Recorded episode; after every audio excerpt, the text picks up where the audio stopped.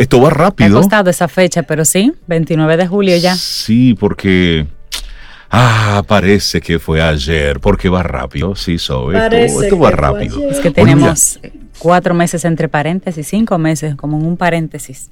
Como un paréntesis. pero sí, pero sí. Tú sabes que ayer salí a botar la, la basura y cuando eran las nueve y media de la mañana, y cuando yo observaba la calle y yo rap, me fui rápido al año pasado a esta misma fecha y decía, wow, era una locura la calle totalmente llena de vehículos, los carros de un... Gente, sí, sí, sí. Decía, y aquí no hay, tú te podías acostar en la calle. Decía, wow, este 2020 está marcando.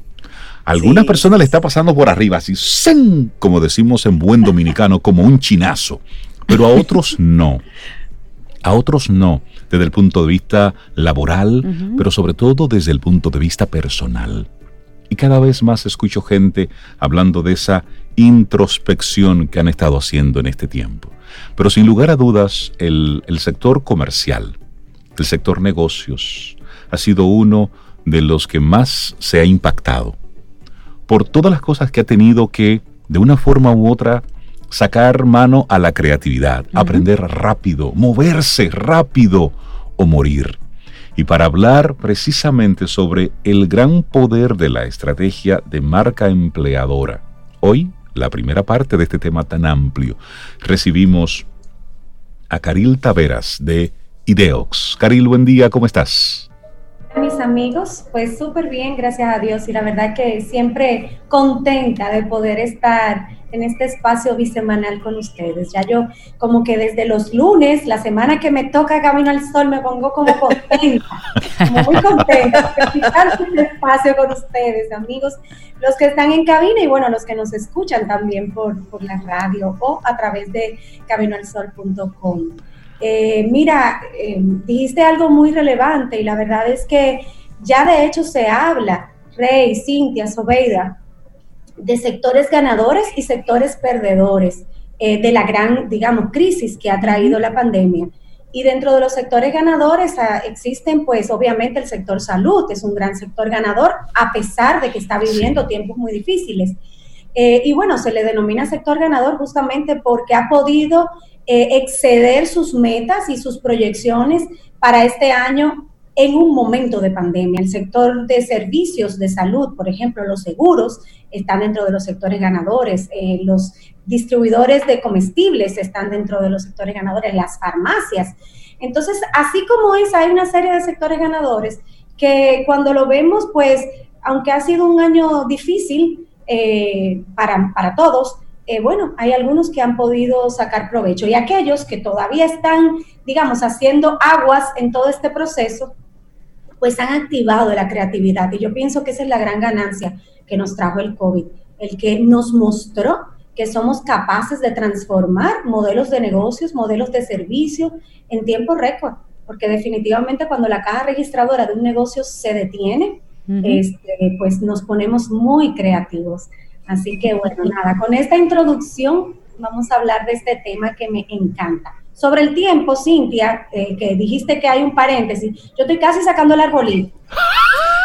Yo estoy casi. Acabemos este año rápido, por favor. Tengo un deseo de que este 20 pase, que quisiera como celebrar el 31 de diciembre pasado mañana. Pero mira, esa es una buena sugerencia para las personas que, que, dicen que están aburridos, que están aburridas. Empieza a poner su arbolito. Tú sabes que hay personas que. El espíritu de Navidad le llena. Hay personas que celebran la Navidad en agosto podemos hacer un tutorial para, para eso y, y, nos, y, nos, dedicamos en los próximos programas a hablar del tema. Estoy muy feliz. Pues hablemos de marca empleadora. Este, me gustaría comenzar con una pregunta. Algunos se preguntarán por qué algunas empresas son más atractivas para los mejores talentos disponibles en el mercado que otras. ¿Por qué creen ustedes? Es una pregunta que le hago a los Camino al Sol oyentes, pero a, mis tres invitados, porque ahora yo los invito a que me respondan a esta pregunta. Bueno, yo, yo pudiera decir que porque esa empresa le ofrece a ese talento eh, acciones que, que, van con lo que está esperando esa persona. Caliente, caliente. No necesariamente tiene que ser beneficios económicos, sino un paquete que vaya con lo que está esperando. Porque a veces la persona no conoce la empresa y no conoce exactamente qué ofrece, pero desde fuera tiene la percepción de prestigio, de solidez, de, de visibilidad incluso en el mercado, que si pasaste por esa empresa tienes una visibilidad distinta, de valoración profesional. O si va con mis expectativas de crecimiento profesional, ese tipo de cosas. Sí, yo, yo estoy muy conectado con, eso que Cintia dice, de trabajar en este lugar me da algún tipo de, de prestigio y se convierte entonces en una palanca para otras cosas. Eso es así, pues los tres están en lo cierto y acaban de definir muy macro lo que es la estrategia de marca empleadora. Esto no se construye solo. Así como hablamos hace unas semanas, de marca personal, pues la marca empleadora y esa fortaleza que hay detrás de una marca se construye a través de una serie de acciones que vienen determinadas por una estrategia. Eh, recordamos que en los años 90, principios de los 2000, habían tres grandes empresas que siguen en el mercado local, pero en aquel momento era como un boom en República Dominicana todos los jóvenes queríamos ser parte de una de esas tres organizaciones. Y, bueno, y buscábamos la manera de que nuestro currículum llegara. Pues esas empresas estaban haciendo esta tarea, eh, no puedo decir hoy que era bajo esta estrategia, pero sí de forma muy visionaria. Ustedes aquí me han escuchado decir que el activo más valioso de todas las empresas es su marca, de todas las compañías es su marca. Eh, la mayoría de las empresas entonces pues se dedican a trabajar el posicionamiento del branding, lo que es su marca, y esto va orientado al cliente externo. Muchas dejando de lado al principal embajador de la marca, que es el cliente interno, el colaborador de la empresa, que son los receptores de todas estas herramientas y son los promotores más importantes de la misma marca que están viviendo dentro de las organizaciones. Eh, nosotros, por ejemplo, eh, tuvimos la experiencia de una empresa que tenía como política, oigan bien, eh, tenía como política que los empleados no podían usar sus redes personales, sus redes sociales personales, para colocar fotos que tuvieran que ver con sus vivencias como asociados de esa organización. Una gran empresa y les tenía prohibido terminantemente que además nada fuera con el uniforme de la empresa. O sea, si usted está en una actividad social que salió a ella después de salir de trabajo y tiene el uniforme, cuidado con subir algo con el uniforme porque eh, eh, se puede cancelar. Y cuando el empleado entraba a la organización, le hacían firmar que había leído esa política. Así de perdidos, así de perdidos podemos estar en esta importante pieza de la construcción del posicionamiento de una marca empleadora. Porque al final, una buena marca empleadora lo que hace es ser muy atractiva para los mejores talentos disponibles del mercado. Exacto. Entonces, es como que lo que hablábamos de los años 90, nos matábamos porque el currículum llegara a una de esas tres grandes empresas que siguen siendo de las mejores empresas para trabajar en República Dominicana en el ranking de una prestigiosa revista que se, circula a nivel nacional cada, cada cierto tiempo. Y, esta estrategia de employer branding nosotros la estamos adoptando eh, con cierta timidez en el mercado local, pero es un concepto súper novedoso que lo venimos heredando de los grandes en este tema, que son los americanos. Estados Unidos es muy vanguardista en temas de manejo de empresa y de los grandes expositores, pues tiene nacionalidad americana. Y la verdad es que nos preguntamos, pero ¿por qué ellos eh, iniciaron todo este movimiento? Bueno, lo que pasa es que en Estados Unidos el nivel educativo es bastante alto. ¿Qué significa esto? Que cada vez salen más profesionales muy buenos al mercado y la verdad es que, bueno, hay como para elegir. Entonces las empresas que son del Fortune 500, por ejemplo, eh, dicen, bueno, no, de los que salen que son muy buenos, yo quiero los mejores. Pero yo no quiero hacer mucho esfuerzo, yo quiero que ellos vengan a mí. Y para eso yo voy a asegurarme que desde dentro de mi organización yo estoy transmitiendo un espíritu organizacional, el clima organizacional, la apreciación por la marca empleadora correcta para que mis propios empleados sean los promotores de este trabajo. Exacto. Porque se dice en gestión humana que las personas tendemos a recomendar a talentos similares a nosotros. Entonces, si yo estoy dentro y yo soy buena, yo voy a recomendar a gente que se parece a mí. Entonces, la asociación. siempre va a tener claro, los mejores talentos dentro. Entonces, pues es, es, una manera, digamos, de enamorar, de fidelizar el talento interno a través de, esa, de ese manejo de la reputación de la empresa como una excelente empresa para trabajar. Ustedes se preguntarán, pero bueno, ¿por qué Caril, de Ideox, que trabaja comunicación estratégica y marketing estratégico, está hablando de un tema de gestión humana? Pues bueno, ya no es un tema de gestión humana, es un tema de estrategia empresarial. Y dentro de la estrategia empresarial, el activo, y eso también nos lo han escuchado decir aquí, más valioso, es el asociado. Es el que da vida a las, a las visiones que tiene la empresa, a los proyectos que tiene la empresa.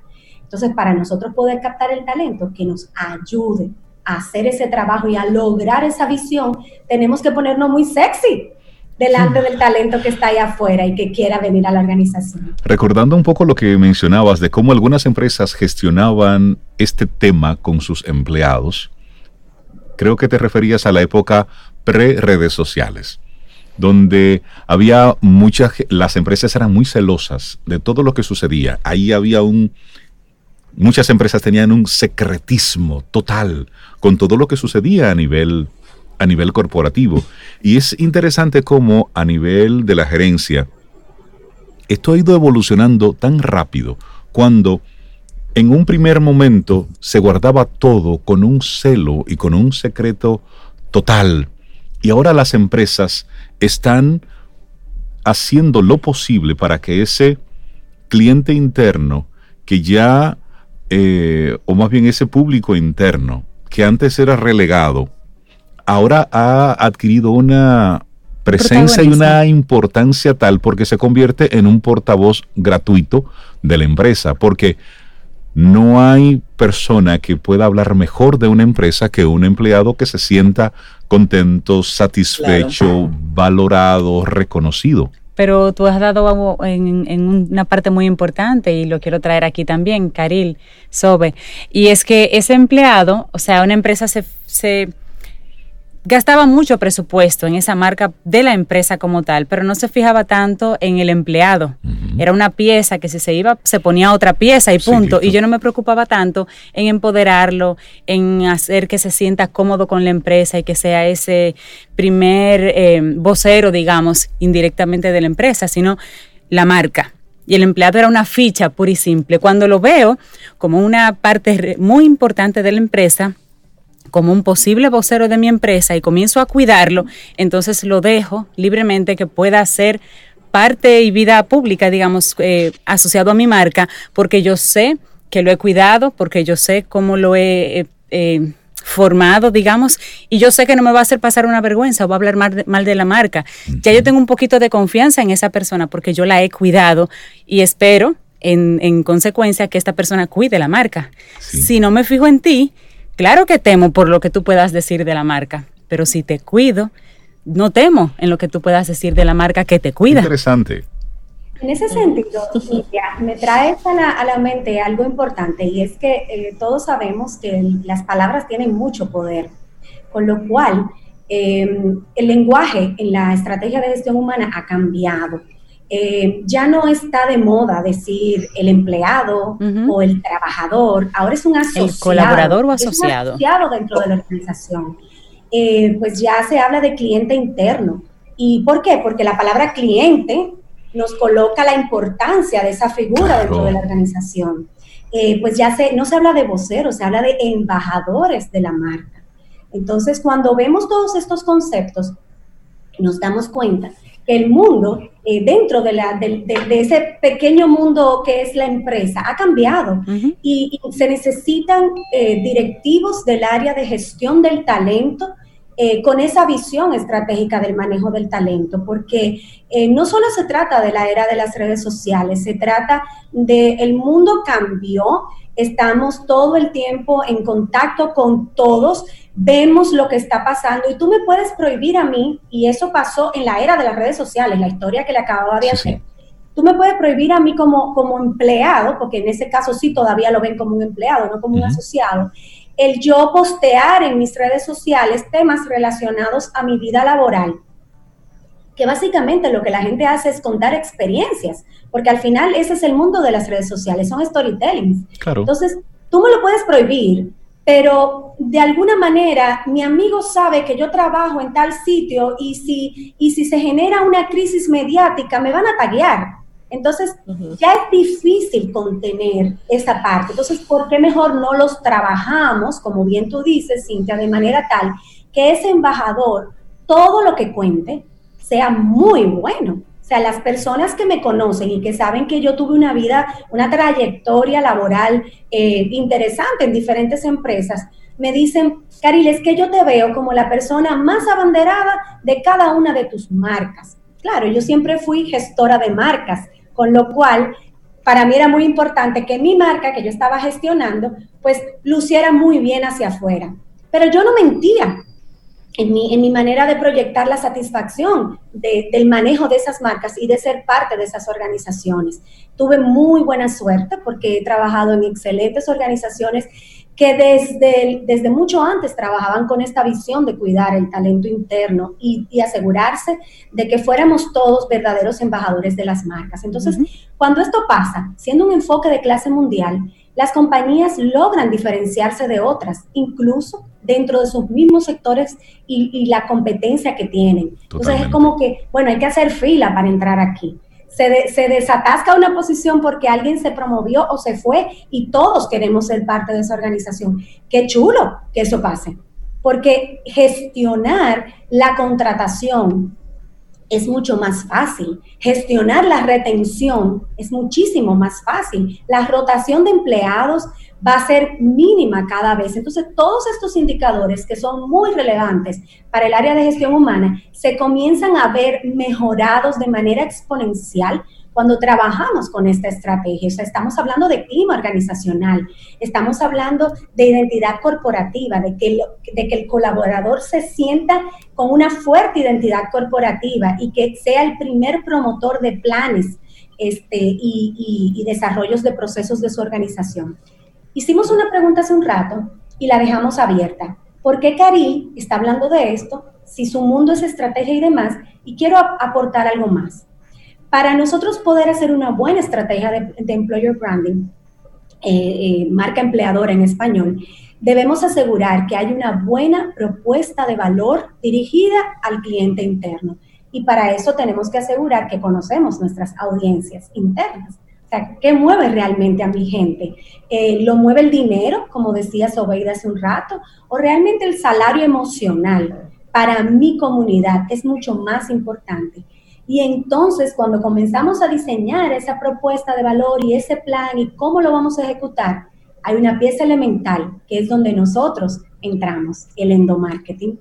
Hemos hablado de eso en otros, en otros programas de Camino al Sol y es la manera de comunicar de forma estratégica todo lo que se está haciendo. ¿Ustedes conocen la analogía de la gallina y la sardina? Por favor. Bueno, la gallina pone un huevo y lo cacarea. Y todo el mundo entiende que la gallina es la ponedora de huevos. Pero la sardina pone mil huevos todos los días de forma silente y nadie se entera. Entonces, todo hay que comunicarlo. Y aunque no comuniquemos, estamos comunicando. ¿Cuántas gallinas, caramba? ¿Cuántas gallinas? ¿Te das cuenta? Sí, Entonces sí. necesitamos hacer una buena gestión de la comunicación dentro de la organización para que la gente comprenda, porque a veces tenemos beneficios que la gente ni siquiera sabe, saben que existen tenemos una posición en el mercado laboral con relación a otras competencias que nuestros empleados no lo conocen. Lanzamos proyectos relevantes para la organización y muchas veces lo sabe primero el cliente externo que el interno. Todo eso debe ser parte de una buena estrategia de endomarketing que acompaña a la de marca empleadora. Entonces, por eso estamos hablando de este tema en el día de hoy. Digamos que es el, tema que más nos compete, aunque el otro tiene que ver con estrategia. Karim, y, antes de que tú continúes en esa otra partecita, de seguro eh, algún Camino al Sol oyente dirá, sí, pero Caril está hablando de grandes empresas, de empresas medianas que tienen una estructura, que tienen un tiempo, que ya tienen una especie de reconocimiento, pero de repente yo lo que tengo es una pequeña agencia, una pequeña empresita y, y estamos, tú sabes, en el modo chiquitito. ¿Cómo puedo yo desde lo pequeño realmente beneficiarme del endomarketing? Mira, donde hay un emprendimiento con uno o dos, ya hay necesidad de comunicar. Lo que pasa es que las herramientas de comunicación se hacen mucho más simples porque se hacen más pequeñitas.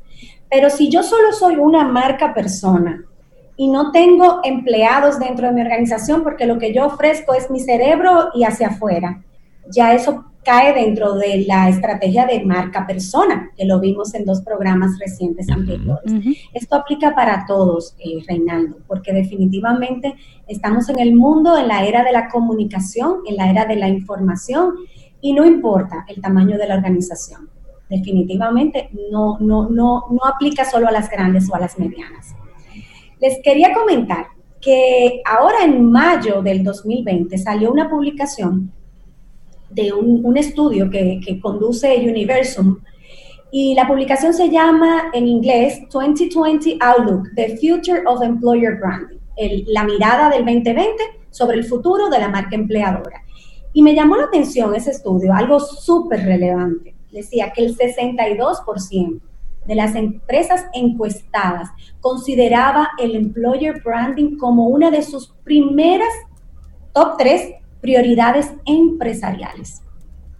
Y es que cuando le ponemos métricas a cada una de las consecuencias positivas de implementarlo, el balance es positivo, porque ahorita mencionamos, reduce rotación, incrementa la captación del talento, eh, fideliza al empleado interno, mejora clima organizacional. Cuando el clima organizacional mejora, el absentismo laboral baja porque la gente se enferma menos. O sea, hay una serie de elementos que podemos conectar como resultado positivo de esta eh, estrategia implementada, bien implementada, que entonces lo comienza a ser muy atractivo. Porque recordemos que nuestros amigos, los americanos, a todo le ponen número. Entonces esto no va a ser solamente por lindo y por chévere. Tiene que, debe, debe dar un resultado positivo. Así que la invitación hoy día es a que lo evalúen, que lo piensen, que lo, que lo analicen y que si les interesa conocer más, pues en un próximo programa nosotros quisiéramos compartir algunos de los modelos que se pueden utilizar, al menos hay cinco, este, y son los que digamos conocemos y trabajamos, que se pueden implementar como un paso a paso y se van a dar cuenta que, pues bueno, es sencillo. Si, si lo hacemos eh, a, a escala, pero que normalmente requieren de algún tipo de acompañamiento para diseñar la estrategia. Y ahí es donde entra Ideox. Caril Taveras, muchísimas gracias por acompañarnos en esta primera parte de El Gran Poder de la Estrategia de Marca Empleadora. Interesantísimo. Ya quiero que arranque la segunda parte. Caril, que tengas un día excelente. Muchísimas gracias. Vamos a recordar las redes sociales de Ideox. Ideox es en Instagram, estamos como arroba Ideox, I-D-E-O-X, rayita abajo. Este, y nuestra página web que lo conecta, los, los conecta con el resto es ideox.net. Excelente. Que tengas un muy buen día. Gracias, gracias. Caril. Excelente tema. Hay tarea por ahí. Abrazo. Muchas gracias, Caril.